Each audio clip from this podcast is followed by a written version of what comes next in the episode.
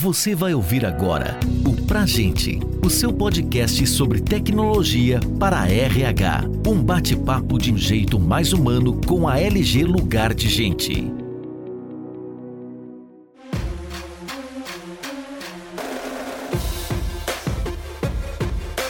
Está no ar mais um episódio do podcast Pra Gente. E o assunto de hoje é como diagnosticar falhas nos processos de RH da sua pequena ou média empresa. Meu nome é Felipe Azevedo, sou presidente na LG Lugar de Gente e hoje estou aqui com o Maurício Guimarães, que é consultor empresarial e sócio da Seiva Consultoria. O Maurício já atuou como instrutor e avaliador de instituições renomadas como Sebrae, FNQ, SESI, Sescop e também desenvolveu o programa de mentoria Agora Sim Empreendedor, que fomenta o empreendedorismo para pequenos negócios. Maurício, muito obrigado pelo nosso convite. Estamos muito honrados de ter a sua presença aqui para debater esse tema tão importante aqui para as pequenas e médias empresas. Ah, obrigado, Felipe. Obrigado, LG, pelo excelente convite de ter a oportunidade de compartilhar realmente minha experiência meu conhecimento acerca desse assunto que é tão importante, né? Tão interessante. Legal. Maurício, para a gente começar aqui e esquentar o nosso bate-papo, queria que você comentasse, né? Acho que nos seus mais de 30 anos de atuação no mercado corporativo e 10 anos de experiência aí como consultorias empresariais, como é que tem sido o apoio ao desenvolvimento de negócios aqui no Brasil, nesse país tão desafiador? O apoio aí a gente tem várias esferas, né? A gente entende que existem muitas instituições que elas realmente trabalham de forma muito intensa nesse fomento, né? Existem empresas privadas também que, apesar de não serem do terceiro setor, mas empresas privadas também apoiam e se juntam, né, se integram numa rede que em várias redes que existem que conseguem sim alavancar a gestão, o empreendedorismo de uma forma geral. Quando a gente vai para o lado governamental, aí a gente tem algumas coisas que podem alavancar, podem fazer com que as empresas se desenvolvam, como o próprio Sebrae, né, também que é economia mista e tal. E aí a gente consegue sim observar grandes movimentos que podem sim favorecer. O que eu falo sempre é o seguinte: as empresas, o empresário, ele não pode apenas esperar que ocorram movimentos externos que o beneficiem. Eu sempre coloco, tanto nas consultorias como nas mentorias que eu faço para esse tipo de empresa, para esses gestores, falando sempre o seguinte: o que é que você precisa fazer? O que é que você tem a fazer internamente? Primeiro, independente do cenário, independente das condições externas que possam favorecer. Então, existem sim várias iniciativas, no entanto,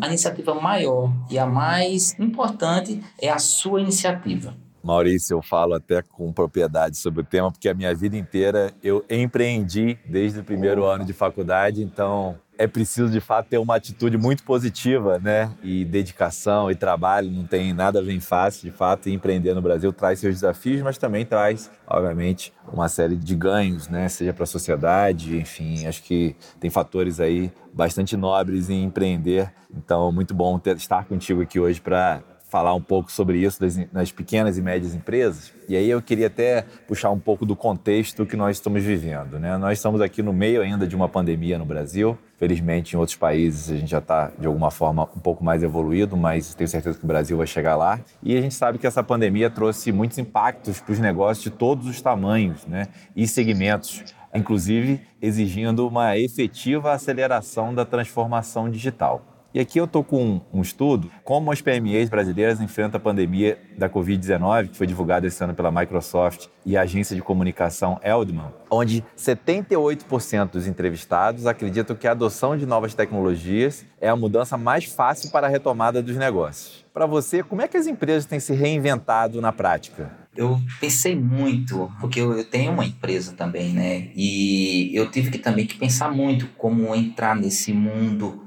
digital. Eu percebia muitos movimentos também de clientes, de ex-clientes, né? até no próprio mercado, a gente tem que estar antenado realmente com o que está acontecendo. E eu lembro que eu escrevi um artigo ano passado chamado O Dia em que o Navio Zarpou. E aí eu fiz uma referência a uma ilha que tem no Pacífico e tal, e para fazer uma metáfora bem interessante, mas a ideia era a seguinte: o que é que você está fazendo para as oportunidades que virão após a pandemia? Isso naquela época. Hoje, a gente não pode mais escrever nem falar sobre isso após a pandemia. A gente tem que pensar o que é que você está fazendo agora. E existem já de forma muito clara Existem muitas coisas que precisam ser feitas, que já deviam ter sido feitas desde o ano passado, que vão colocar as empresas num, em patamares diferenciados, ou seja, o navio já zarpou. E aí resta saber se você entrou nesse navio ou se você ficou na terra sendo inundada lá pela água e pelas mazelas que traz uma inundação. O que é que acontece? A digitalização é uma coisa fundamental. A nossa empresa passou pelo processo de digitalização de processos, por exemplo. A gente utiliza hoje uma plataforma digital de controle total da consultoria. Ou seja, a gente transformou a nossa consultoria de consultoria presencial para consultoria híbrida. E essa híbrida entra no mundo digital. O digital não é o atendimento por videoconferência. Videoconferência é um canal de comunicação. O digital é o cliente consumir a consultoria pelas próprias mãos dentro da plataforma. Então é um conceito bem inovador, bem diferente de trabalho. Estou dando o exemplo da minha empresa, porque eu tive que fazer a coisa acontecer diferente, ou seja, casa de ferreiro, espeto de aço, né? Então, eu acredito que o que precisa acontecer realmente é as empresas entrarem, quem não conseguiu zarpar junto com esse navio, não embarcar junto com esse navio que zarpou, precisa sim encontrar uns botes aí, né? Porque a gente não sabe se vão ter oportunidades, porque hoje, independente se a pandemia vai ou quando acabar, a data que a OMS dizer a pandemia acabou, os clientes estarão com outra visão os seus fornecedores estarão com outra visão. Ou seja, não dá para acreditar agora que eu vou ser contratado para dar treinamentos no Brasil todo de forma presencial, como eu fazia. Eles encontraram outras formas. Eles encontraram recursos EAD, eles encontraram recursos online, eles encontraram recursos próprios. Eles se desenvolveram para fazer treinamentos internos às empresas. Então não dá para acreditar que daqui a pouco vai abrir tudo e agora vão voltar a me contratar para viajar pelo Brasil todo dando treinamento. Então, ou eu me adequo agora a prestar um serviço de uma forma diferenciada no tocante a treinamento treinamento, por exemplo, né, que a gente também faz, ou eu fico fora, eu fico lá naquela terra arrasada, ou seja, disputando espaço com as pessoas, com as empresas que estão disputando o preço, né, disputando o mercado daqueles clientes menos exigentes. Então, não é isso que a gente quer enquanto consultoria, nós, né, da Seva Consultoria, e é isso que a gente quer passar através dos nossos conteúdos, através do nosso podcast, através das nossas lives, mostrar às pessoas que, olha, existe sim ainda a oportunidade de você pegar um bot colocar um motor lá e tentar pegar aquele navio. A gente observa aqui também, Maurício, do nosso lado, de fato, que existe um investimento que vem sendo feito né, desde o início da pandemia de forma mais acelerada em tecnologia, com foco em duas coisas principais. Né? Para a empresa, e pensando na pequena empresa que às vezes né, tem uma equipe menor e precisa ter autonomia, é foco na produtividade. Então, como é que a tecnologia me ajuda a ter produtividade? E aqui no Brasil a gente obviamente tem uma complexidade social e uma série de outras coisas. E também, de um lado, se valer né, das medidas provisórias que foram criadas aí ao longo desse período. Acho que isso é importante. A tecnologia é fundamental para viabilizar a execução. E, do outro lado, do aspecto do colaborador, independente do porte da empresa, eu acho que é o aspecto da experiência do colaborador. Né? Então, eu sempre falo, né, na pessoa física a gente tem tudo à mão, né, aplicativo para fazer tudo que a gente quer. Na empresa eu também preciso ter essa mesma facilidade. Eu não tenho que mais pegar o telefone e ligar para a pessoa do RH para pedir férias ou pedir ao meu chefe. Eu posso fazer isso tudo por WhatsApp, por um aplicativo mobile. Isso hoje é acessível à pequena empresa. Então é importante se valer justamente dessa transformação digital e concordo contigo. Não é uma questão de quando é que vai acabar a pandemia ou não. É uma necessidade do negócio e os negócios e o formato de trabalho, sem dúvida, já mudaram na visão agora de como é que os negócios vão seguir daqui para frente. Eu queria aproveitar o embalo aqui e perguntar um pouco nessas suas experiências, nas consultorias que vocês prestam por aí. Você percebe que existem objeções comuns de gestores e ou profissionais de RH quando nós falamos de inovação e acaba sendo impeditivo para o crescimento da pequena e média empresa? Quais são, assim, os mitos e verdades e barreiras que você encontra aí no dia a dia da sua consultoria? Eu vou tomar como base aqui o modelo de excelência da gestão da Fundação Nacional da Qualidade. É um parceiro nosso, FNQ, e eles têm um modelo de avaliação da maturidade da gestão do RH. E aí dentro do RH, a gente não consegue mais enxergar RH como um departamento, né? RH não é um departamento. RH é o sangue corre nas veias das pessoas dentro da empresa. Então, existem três pontos importantes que aí responder diretamente a tua pergunta, que é o que eu percebo realmente que existem dificuldades. Tem três fatores ou três fundamentos que lastreiam aí essa avaliação da maturidade da gestão, segundo o modelo lá. Envolvimento da liderança, gestão dos processos e transformação digital três pilares. E aí eu te pergunto, se a gente for avaliar à luz desse modelo, desses três fundamentos, fazer a avaliação da resistência que a gente encontra na empresa, a gente vai encontrar a resistência nessas três vertentes. O envolvimento da liderança.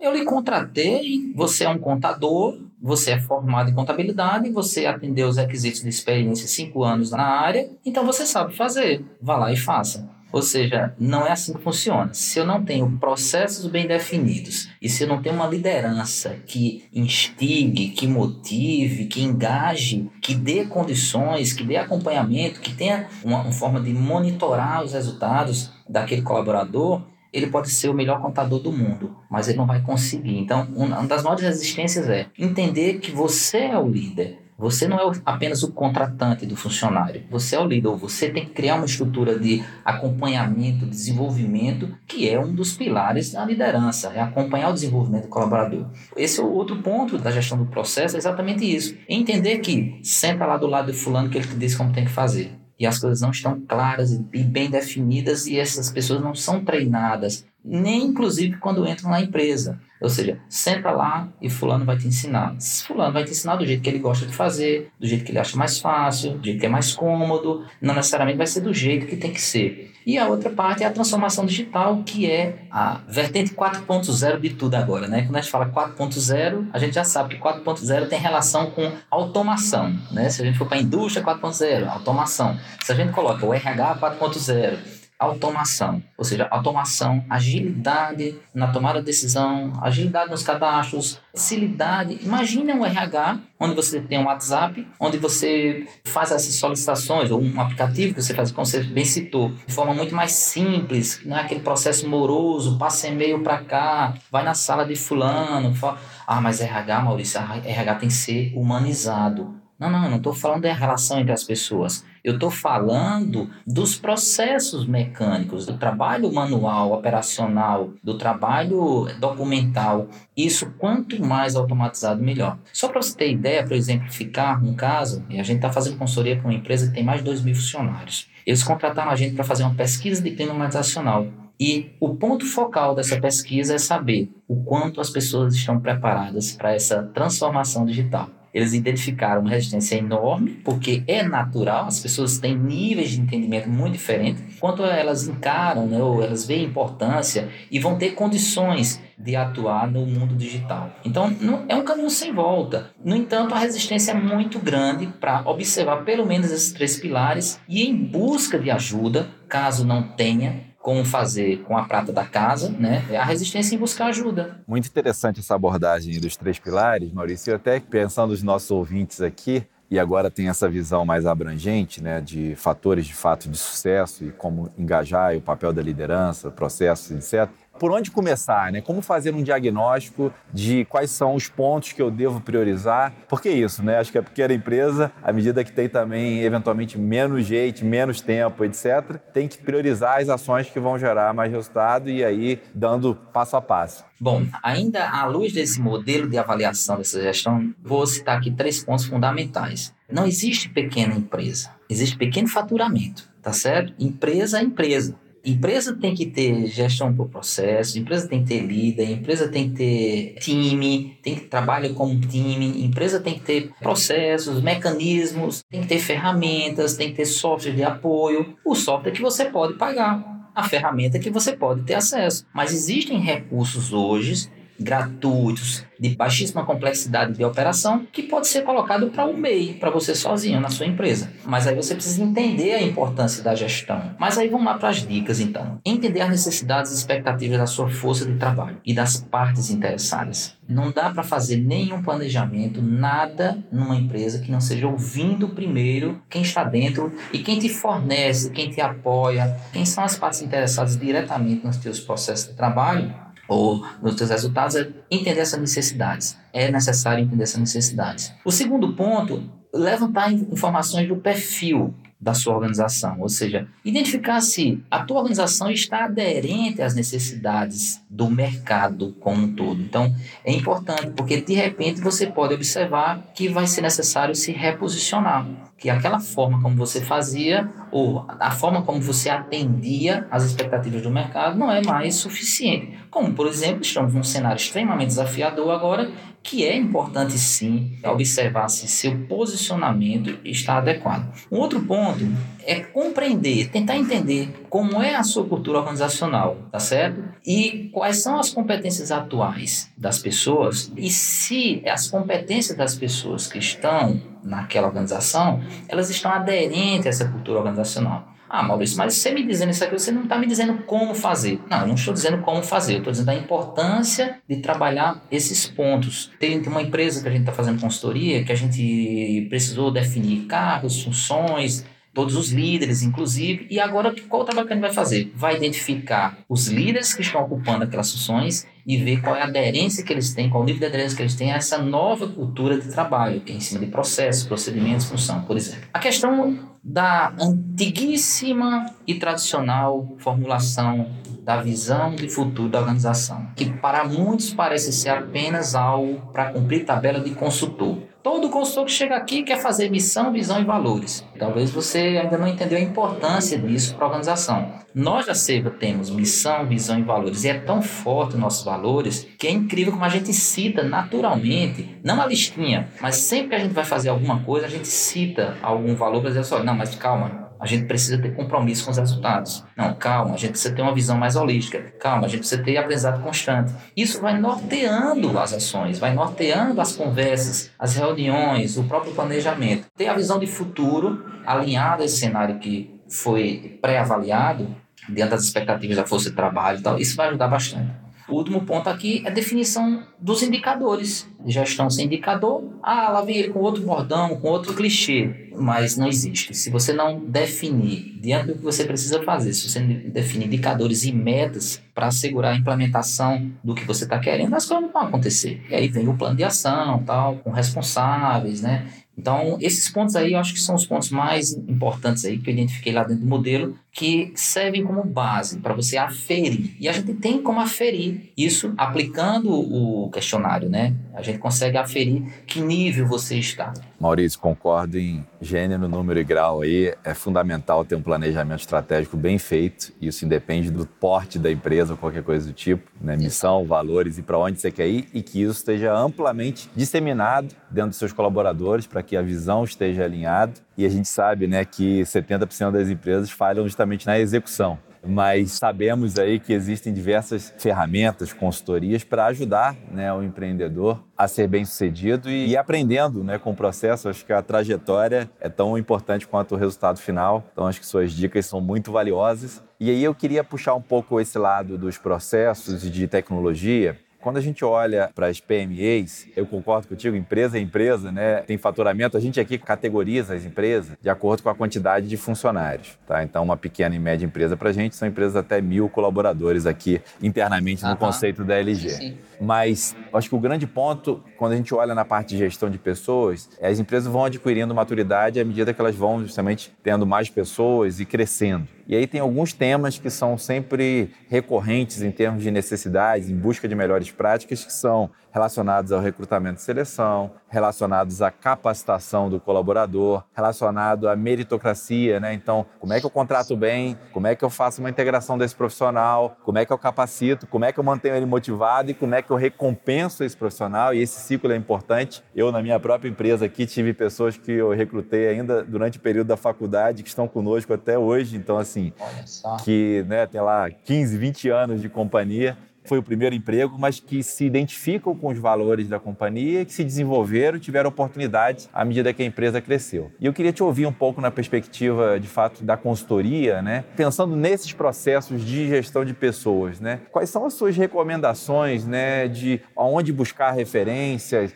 o que fazer, além, obviamente, de adotar tecnologia. E você trouxe um ponto importante aqui na LG. Vou aproveitar aqui para fazer um breve jabá, mas de fato a gente vem estudando esse mercado desde 2019 2017 e hoje a gente tem uma oferta muito competitiva para as PMEs basicamente com uma suíte moderna, em nuvem, que só era acessível às grandes empresas no passado e que hoje é acessível, totalmente acessível para a pequena e média empresa hoje no Brasil. E isso é muito bom, né? Você ter acess... não só da LG, mas ter tecnologia acessível já é um grande passo, inclusive foi fundamental para que a gente pudesse lidar com toda essa pandemia e esse cenário aqui que nós estamos vivendo hoje. Mas queria te ouvir um pouco sobre esses processos de gestão de pessoas na pequena e média empresa e como é que você vê as oportunidades para essas empresas se desenvolverem nesse caminho. Bom, dois pontos aí que eu vou me acostar aí às colocações que você fez, parece que você estava lendo aqui o que eu escrevi, mas é sinal que a gente está antenado com o que precisa acontecer nas empresas, né? Tem uns pilares aqui fundamentais, tá? Inicialmente, os aspectos legais. As pessoas querem trabalhar em empresas transparentes, idôneas. As pessoas querem trabalhar num lugar onde ela se sinta segura. Um outro ponto,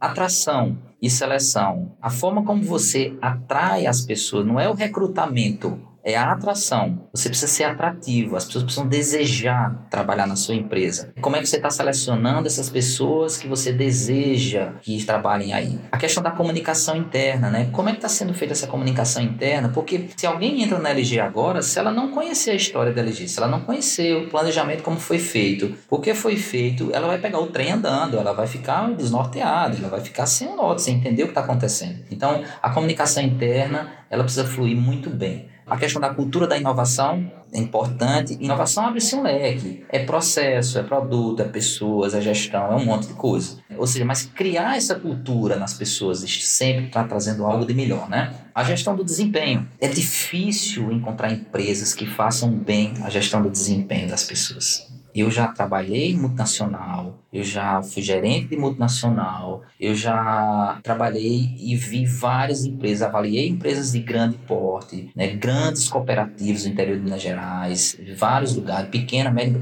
Eu já atuei em várias empresas. Gestão de desempenho, eu acho que isso é colocado lá no cantinho da parede, por muitas, ou seja, é fundamental que haja realmente uma política para isso, ferramentas, metodologia e acompanhamento. A questão da remuneração de benefícios é um ponto importante. E a questão do treinamento e desenvolvimento. E desenvolvimento, né? O famoso D&D. E quando a gente olha para isso aqui, ah, isso aqui é para grande empresa, cara. Isso aqui é só para... Eu não vou ter tempo nem de montar algo assim. O que é que é importante para você agora? O que é que é importante para sua empresa agora? A gente nunca chega, por exemplo, na, com a consultoria, dizendo, olha, ou você faz tudo isso, ou sua empresa não vai dar certo. Não é assim que funciona. Às vezes a empresa está precisando apenas de um, de um, naquele momento, de um aplicativo para facilitar uma determinada rotina. Ok, vamos fazer aquilo lá. Agora, para quem vai fazer? De que forma vai fazer? E aí a gente vai avançando aos poucos e vai definindo certas prioridades e vai se fazendo o que tem que ser feito. Em relação ao uso da tecnologia para suportar todos esses processos, existe algo assim que é fundamental. Muitas vezes o acompanhamento é feito pelo caderninho, é feito pela uma planilhazinha, tudo inho, tá? Minhas anotaçõezinhas que eu faço aqui, nos meus arquivozinhos que eu guardo no meu computadorzinho. A computadorzinho quebra, a planilha dá um bug lá, o caderninho se perde, se molha, a sua mochila é roubada, acabou a informação da empresa. Então, trazer para a empresa tecnologias que sejam práticas, né, que estejam em nuvem, isso hoje não é mais uma opção. Não é mais uma opção. Não deve ser encarado mais uma opção, ou isso ou aquilo eu sei que tem muitas planilhas por aí. Você compra planilhas de 100 reais, 150 reais, maravilhosas, com cada forma linda e maravilhosa. Tá certo? Mas aí, aí você guarda lá no Dropbox, guarda no OneDrive, aquele monte de planilhinha lindas, coloridas, cheias de gráficos, né? Isso não é a forma de gerenciar corretamente a empresa. Existem aplicações muito mais simples até de operar que te dão mais relatórios, te dão mais condições e dão até mais mobilidade. Né? Imagina você abrir uma planilha grande no celular para olhar. É complicado, né? Até para o aplicativo não, você abre, ele é responsivo, você tem todo. Então, assim, adotar essas tecnologias para gerenciar todos esses aspectos aí, todos esses pontos, esses fundamentos aí, eu não vejo mais como uma opção. Você tem que buscar e tem que procurar ver qual é o que se adequa mais a você, ou o que você pode pagar, o que você pode operar. Assim, não, isso aqui é mais fácil, ok. Mas não vejo mais como uma opção. É, eu acho que esse ponto que você tocou é bastante importante, né? De fato, pode ajudar as empresas a terem mais produtividade, porque com a tecnologia em nuvem, né? O primeiro ponto é que você não tem que ficar preocupado em gerir o software, implantar o software, gerir infraestrutura, né? Você usa como serviço e isso acelera muito o processo e tira esse ônus de ter que gerenciar essa infraestrutura tecnológica, fora um aspecto fundamental que é a parte de segurança da informação e hoje também com LGPD, né? Que são temas bastante sensíveis e que uma suíte em nuvem consegue endereçar e ajudar aí o empreendedor a focar no seu negócio. Né? Eu acho que esse é um ponto importante. Isso. Eu queria abordar aqui, Maurício, a gente está chegando aqui no bloco final, mas acho que tem um ponto que eu acho que é bastante relevante para empresas de qualquer porte, que são as informações que você tem à mão, e aí eu vou focar no caso das informações sobre seus profissionais. Né? Hoje a gente fala muito de termos como People Analytics, etc. E isso saiu de tendência né, lá dos Estados Unidos e hoje é realidade para pequena, média e grande empresa. Porque, ainda mais com as pessoas, às vezes, justamente distribuídas em tudo quanto é lugar do Brasil, como é que eu consigo tomar decisões de forma mais assertiva à medida que eu tenho dados em tempo real sobre os colaboradores? Eu queria ver como é que é a sua visão hoje de utilização de dados sobre as pessoas dentro das empresas, né? Porque é curioso, as empresas investiram nos seus softwares de RP lá atrás, investiram no CRM, conhecem tudo do cliente e conhecem pouco do seu colaborador. Como é que você vê essa onda de analytics, vou chamar assim, sobre informações sobre os colaboradores? Vou trazer também mais um exemplo. De uma empresa, ela tem o que em torno de acho que 300 funcionários, mas é uma empresa que fatura 10 milhões por mês. Então, é uma empresa grande. A gente está nessa empresa já há bastante tempo atuando e a gente desenhou o organograma dessa empresa. Quando a gente desenhou o organograma, que separou por setor, que o empresário olhou assim disse: Eu não sabia que minha empresa era desse tamanho. E aí a gente começou a definir as funções de gestores, né, passar junto com eles. E ele começou a receber elogios, inclusive de fornecedores, do resultado disso de como as pessoas agora estavam assim, assim, fazendo isso, e ele já viu que isso era resultado realmente desse trabalho que a gente fez. Onde estão essas informações? Estão em arquivos de Word e guardadinhos na pasta lá do RH, e só eles veem, tá certo? E as pessoas sabem, tudo bem, cada um sabe o que tem que fazer, ou está num sistema de gerenciamento onde você consegue enxergar de uma forma muito mais eficiente a evolução disso. E tem coisa para fazer isso? Tem. e tem como fazer isso? Tem. É como se você não soubesse nem que existisse. Aliás, você nem sabe que precisa, e por esse fato você nem procura e não sabe que existe algo que possa te proporcionar uma tomada de decisão, uma visualização muito mais ampla de como são os seus funcionários, quem são, o que eles fazem, de que forma fazem. Então, isso é um mundo novo para muita gente. Mas é um desafio nosso, né? Um desafio nosso que é estar na ponta e antenado com as coisas novas e oferecendo essas condições. É um desafio nosso é comunicar isso para as pessoas, né?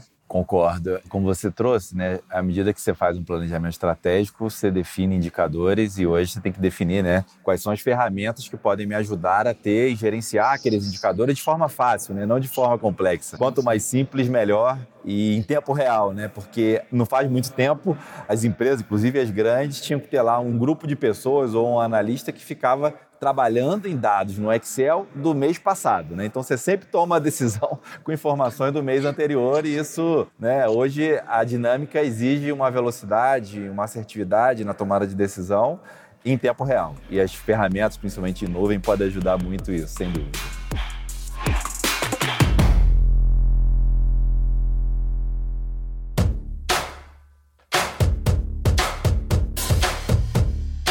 Maurício, nós estamos aqui para finalizar esse nosso podcast. O tema aqui está muito interessante. Acho que a sua experiência contribui muito aqui para a discussão desse tema, mas a gente sempre encerra o nosso podcast com alguma dica para os nossos ouvintes, né, do que, que, que talvez às vezes resume até um pouco do que a gente colocou aqui, mas eu queria te convidar a dar uma dica aos nossos ouvintes aqui, em especial de pequenas e médias empresas. Fique à vontade, por favor. Alguém já disse um dia: escute os ventos da floresta. O que é, que é isso? Você vê ao seu redor toda uma movimentação. Você vê pessoas fechando, empresas sobrevivendo e empresas crescendo, inclusive na sua área de negócio. E você apenas observa. Você não consegue fazer avaliação do que é que esses ventos, por que essas árvores estão balançando tanto? Está vindo uma tempestade, provavelmente, ou é apenas uma brisa mais forte, é um vento mais forte. Então, observar esses ventos e observar o que os seus concorrentes melhores estão fazendo é fundamental hoje, tá certo? E aí eu vou dar uma dica muito boa aqui para quem ainda não conhece. Estuda um pouquinho sobre curva de valor.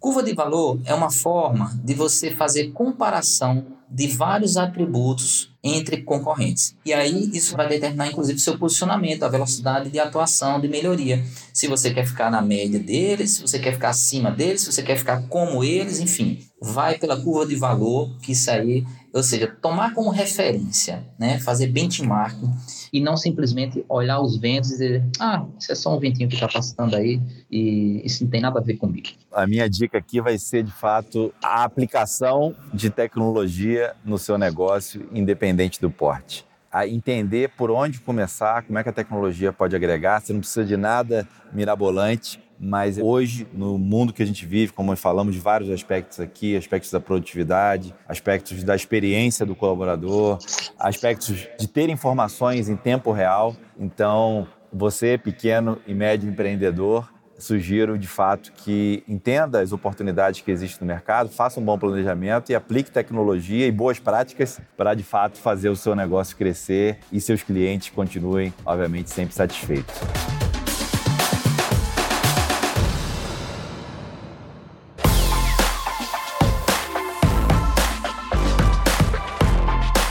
Gostaria de agradecer muito aqui ao Maurício por esse podcast. Acho que foi o papo foi muito interessante. Maurício, fica à vontade se quiser também deixar os contatos aí da Seiva Consultoria. Muito bem. Já que a gente está falando do tema de gestão de RH nesse momento, né, a gente vai deixar um convite para você também ter acesso à avaliação dessa gestão do CRH, né, por meio do questionário que, que a gente tem em parceria com a Fundação Nacional da Qualidade. Então, você vai entrar lá no nosso site seivaconsultoria.com.br e vai fazer um contato, vai ter algum local lá, vai ter fazer contato conosco e você entra em contato e você vai, para quem estiver utilizando, quem estiver escutando esse podcast aqui, fala que escutou o podcast lá e diz, ó, oh, eu quero também essa avaliação aí gratuita aí da minha gestão, da minha pequena ou média empresa, beleza? seivaconsultoria.com.br Maurício, novamente, muito obrigado. Acho que foi ótimo o bate-papo e obrigado por disponibilizar esse serviço também aqui aos nossos ouvintes. Gostaria de agradecer pela nossa audiência. E para mais informações e curiosidades sobre o tema abordado no episódio de hoje, acompanhe o nosso blog em lg.com.br/blog e convido também a todos a seguirem nossos perfis nas redes sociais. Basta procurar por LG Lugar de Gente. Até a próxima, um abraço a todos.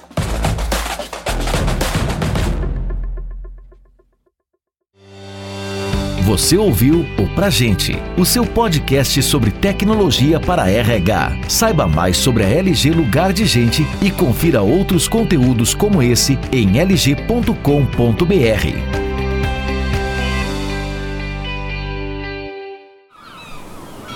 Este podcast foi editado pela Maremoto.